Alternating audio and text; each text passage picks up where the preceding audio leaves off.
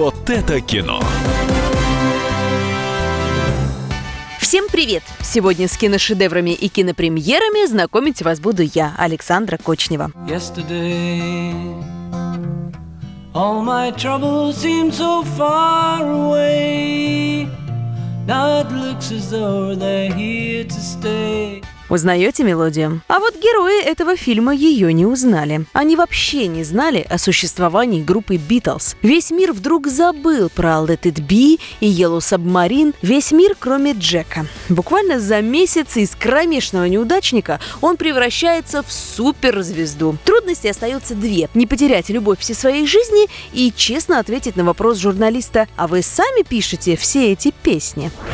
Если музыка и романтика не для вас, не спешите к телевизору. Купите билет на «Рэмбо. Последняя кровь». Сильвестр Сталлоне возвращается к своей культовой роли. И это, друзья мои, просто круто. Я наконец-то вернулся домой. Дядя Джек!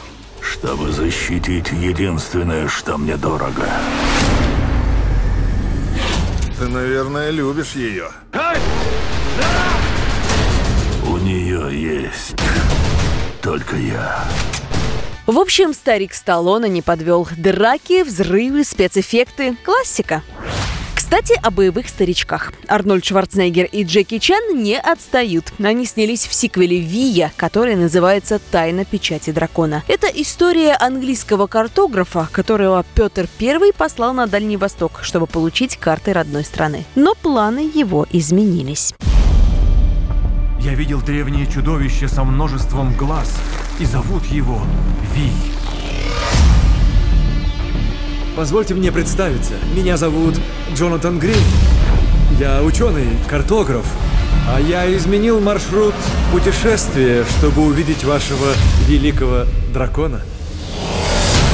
Создатели фильма, видимо, рассчитывали на семейные просмотры и поставили на ленту отметку 6+. Но сюжет такой запутанный, героев так много, а отсылки к культуре Китая такие заумные, что детям фильм вряд ли понравится. В общем, тот случай, когда можно спокойно дождаться появления фильма в интернете и не спешить в кинотеатр. Ну, если, конечно, вы не самые преданные фанаты Арни или Джеки Чана.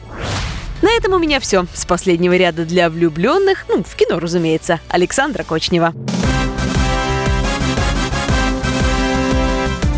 Вот это кино! Вы Вы слушаете слушаете радио «Комсомольская правда».